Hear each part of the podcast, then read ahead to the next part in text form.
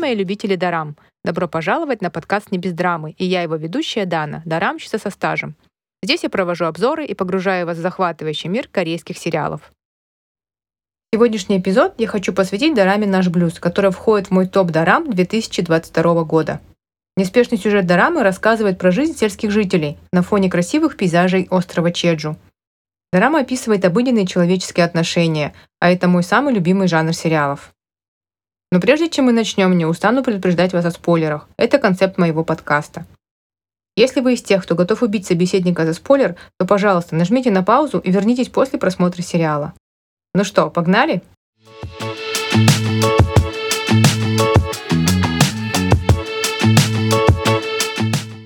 Дорама еще до своего выпуска уже привлекла много внимания. Тут и звездный актерский состав, что не герой, то звезда. В нем снялись такие мегазвезды, как Ли Бен Хон, Ши Мина, Ким Убин, Любенхона вы можете знать по сериалу «Мистер Саншайн», Шимину вы можете знать по сериалу «Моя девушка Кумихо» или «Приморская деревня Ча-Ча-Ча». Это вот одна из последних ее работ. Кимубина, я думаю, вы можете знать по сериалу «Наследники». Интересно, какой бюджет у этого сериала? Кстати, участие Кимубина ждали все. Это была его первая дорамная роль после долгого перерыва, связанного со здоровьем. Если кто не знает, то у него обнаружили рак, но он вроде бы сейчас в ремиссии. А еще, может быть, кто-то из вас знает, что Ким Убин и Шимина уже долгое время являются парой в реальной жизни, и сначала все думали, что в этом сериале они тоже будут играть пару. Но оказывается, они согласились играть вместе в одной дораме после того, когда узнали, что у них будут разные партнеры.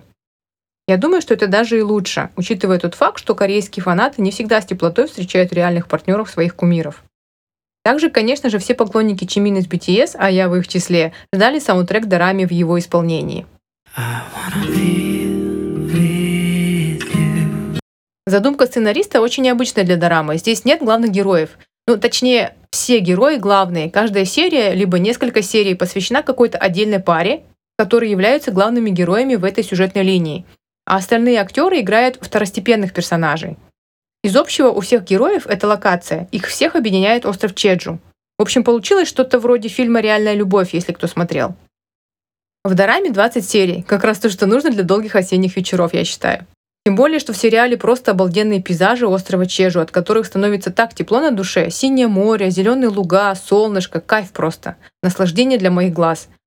А музыка достойна отдельного плейлиста.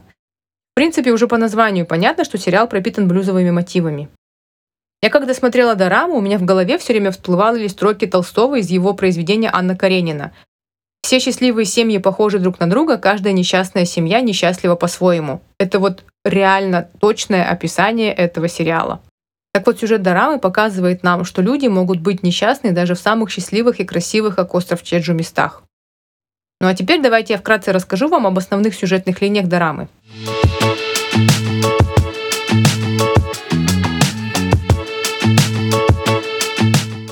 Первой истории нам показывают банковского работника Хансу и владелицу рыбного магазина Инхи.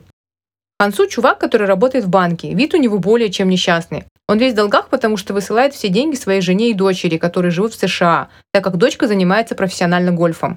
Профессиональный спорт, как известно, требует больших вложений. Когда я смотрела первые серии, сначала у меня возникла жалость к Хансу. Он прям вот весь такой несчастный, всем должен денег, живет на съемной квартире, так как свою продал. Сестра на него злая, потому что он не помогает семье. При этом он настаивает, чтобы дочка продолжала тренировки в США. Хотя там уже и дочка, и жена все уже хотят вернуться. И я вот все думала, а могла бы я вот так вот отказаться от всего и ущемлять себя во всем ради карьеры ребенка? Не знаю. А вы? Вот его переводят в отделение банка на Чеджу, откуда он родом, где он снова встречает своих друзей. Ну, по сути, они ему не друзья, а одноклассники, а как вы знаете, в корейской культуре принято называть друзьями своих сверстников будь то одноклассники или одногруппники. Среди этих одноклассников он встречает Инхи, для которой он был первой любовью. А первая любовь у корейцев, как вы знаете, никогда не забывается. Инхи вся такая крутая дамочка, которая достаточно успешна в материальном плане. У нее несколько рыбных магазинов и кофейни на острове. Однако она тоже глубоко несчастна. Она материально заботится о своих младших, но своей семьи у нее нет. И нам показывают этих двух героев, которые каждый несчастен по-своему. Обоим не хватает заботы.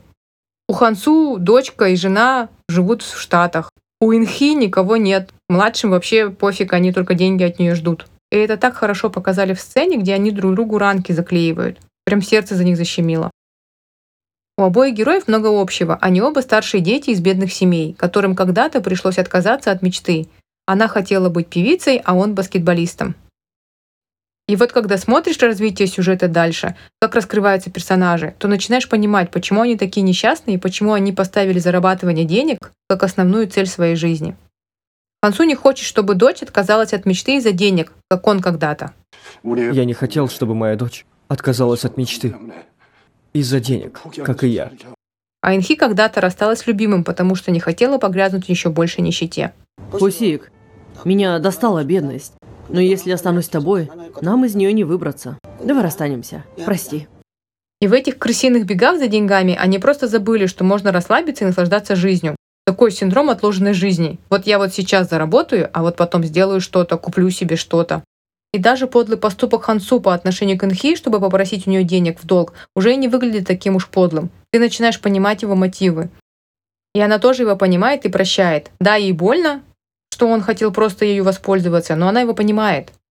И это вот как в жизни. Не бывает просто подлых людей. У всех злодеев есть мотив и какая-то боль, которая приводит их туда.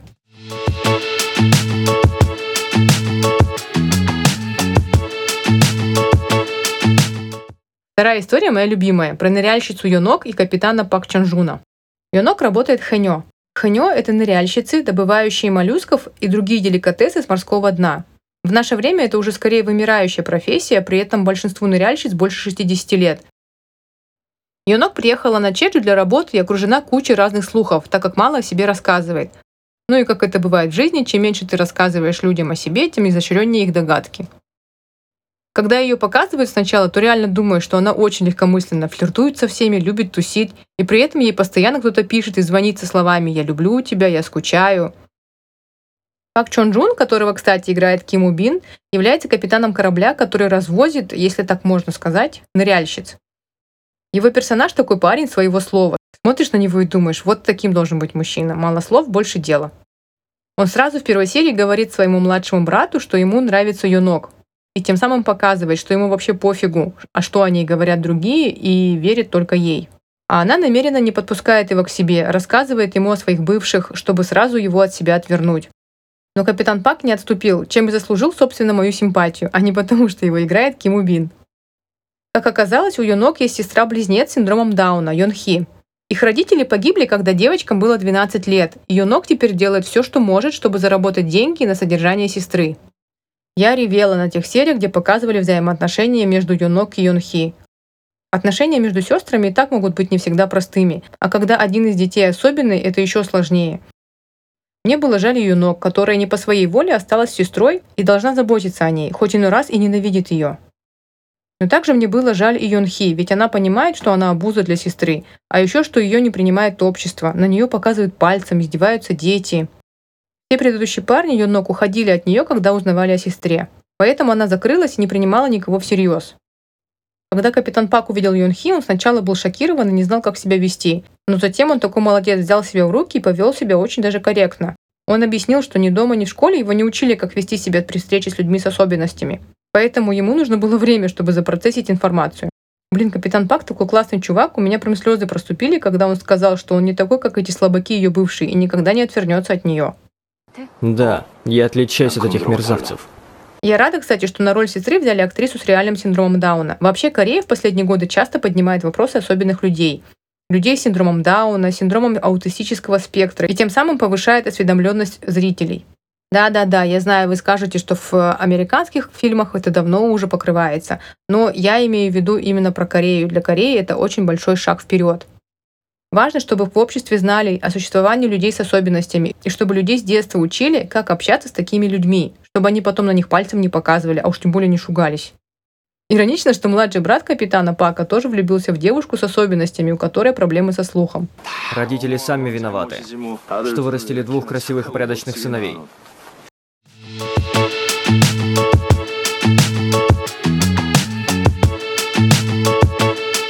Следующая история рассказывает про учеников старшей школы Йонджу и Хёна, которые воспитываются отцами-одиночками. Они лучшие в классе по успеваемости, и у них общая мечта – уехать с острова в Сеул и поступить в медицинский. Но, как говорится, хочешь насмешить Бога, расскажи ему о своих планах. Юнджу оказывается беременной. Конечно же, школьники не готовы к такому повороту. Девочка очень напугана и в панике, что же делать? Она решается на аборт, и Хён находит для нее деньги.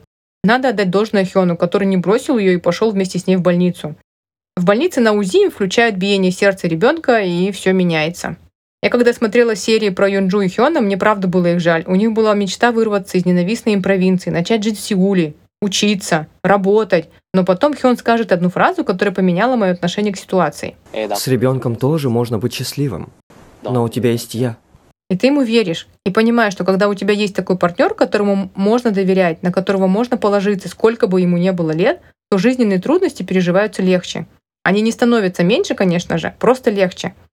Мне очень понравилась сцена, где вот они вдвоем стоят под дождем, и Йонджу закрывает от дождя животик, а Хён закрывает от дождя Йонджу. Очень символично показали. Отцы Йонджу и Хёна — это Хосик и Инвон, которые тоже когда-то были одноклассниками и лучшими друзьями, но из-за одной ситуации в прошлом стали врагами. Ну, хотя это слишком сильно сказано, они просто перестали общаться. Они оба вкалывают, чтобы их дети могли учиться в хорошем университете. После того, как дети рассказывают о беременности, о своих планах оставить ребенка, у отцов начинается истерика. Это, конечно же, объяснимо. Вот так воспитываешь ребенка, вкалываешь изо всех сил, чтобы у детей была лучшая жизнь, а тут такой сюрприз. Они очень разочарованы, начинают обвинять друг друга, драться. Но дети отстояли свое решение. И отцам пришлось принять их выбор, ну и заодно наладили отношения, прояснив ситуацию, которая произошла с ними в прошлом. История Ингвона и Хосика показывает, что все-таки всегда нужно разговаривать. И тогда много недомолвок конфликтов можно было бы избежать.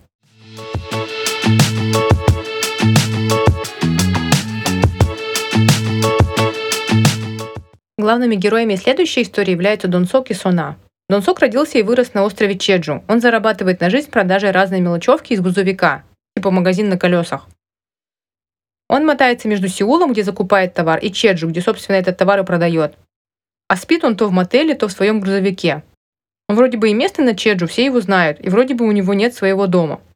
На Чеджу также живет его мама, но у него обида на нее, и он с ней не разговаривает. В сериале хорошо показали, что возраст не всегда означает мудрость. Он ведет себя как маленький обиженный ребенок. Чуваку уже под 40 лет, а он все еще обижается на всех. Рубит матери, обижается на покупателей, которые не у него купили товар, а у конкурента. Когда смотрела на Дон Сока, хотелось дать ему подзатыльник и сказать «Да повзрослей ты уже». С мамой своей он начинает разговаривать и проявлять к ней доброту после того, как узнает, что она неизлечимо больна. Вот поэтому, блин, нужно прорабатывать все свои детские травмы и обиды на родителей до того, как они уже будут немощными, старыми и больными. На самом деле, я думаю, что изменением в характере Дон Сока также поспособствовали его отношения с Соной, которая была его первой любовью. Сона девушка, которая страдает депрессией, мне понравилось, как сценаристы обыграли ее персонаж. Казалось бы, Суна должна быть вся такая счастливая. Она живет обеспеченно. Квартира в хорошем районе Сеула, у нее хороший заботливый муж, ребенок. Но несмотря на такую внешне идеальную картинку, внутри Соны темнота, и она не может с ней справиться. И это все идет еще с ее детства. Она тоже из Чеджу. Мать бросила ее в детстве, а отец покончил с собой на ее глазах. Есть что обсудить психологам, да? А еще вокруг темнота. И хотя всюду огни, я не вижу ни одного из них, когда я в депрессии. Все черное. В конце концов, муж не выдерживает и разводится с ней, а после одного инцидента еще и сына у нее отбирает. Она отчаянно хочет вернуть право опеки над ребенком, так как не видит смысла жизни без сына и тем самым ухудшает отношения с бывшим мужем и пугает ребенка. В общем, в поисках себя Суна приезжает на Чеджу и снова встречает там Дон Сока. У них общее прошлое, они оба из Чеджу помогали друг другу в детстве справляться с трудностями. Затем их пути разошлись. Дон Сок любит Сону еще с детства. Он видит ее состояние и начинает ей помогать, сам взрослея при этом. Он не хочет, чтобы Сона повторяла судьбу его мамы и была всю жизнь несчастна и не общалась со своими детьми. И позвони мне сразу. Тогда я тебе скажу. Очнись, негодница, это все в твоей голове.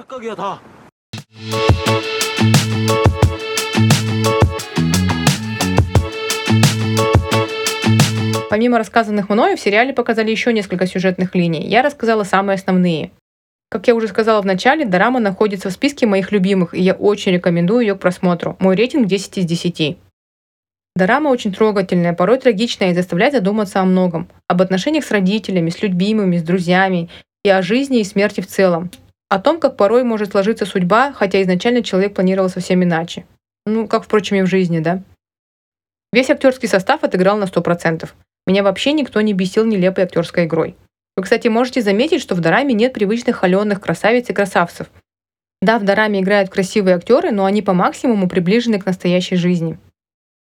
Во время выхода сериал получил очень много положительных отзывов и высокие рейтинги. Я думаю, зрителям просто отозвались все эти житейские проблемы, которые были показаны в сериале. Его такая трушность, что ли, приближенность к реальной жизни. Но самое главное, драма нам показывает, что что бы мы ни делали, мы просто хотим быть счастливыми. Какие бы мы поступки ни совершали, они все исходят от того, что мы просто хотим быть счастливыми. Рождены не для страданий, а чтобы быть счастливыми.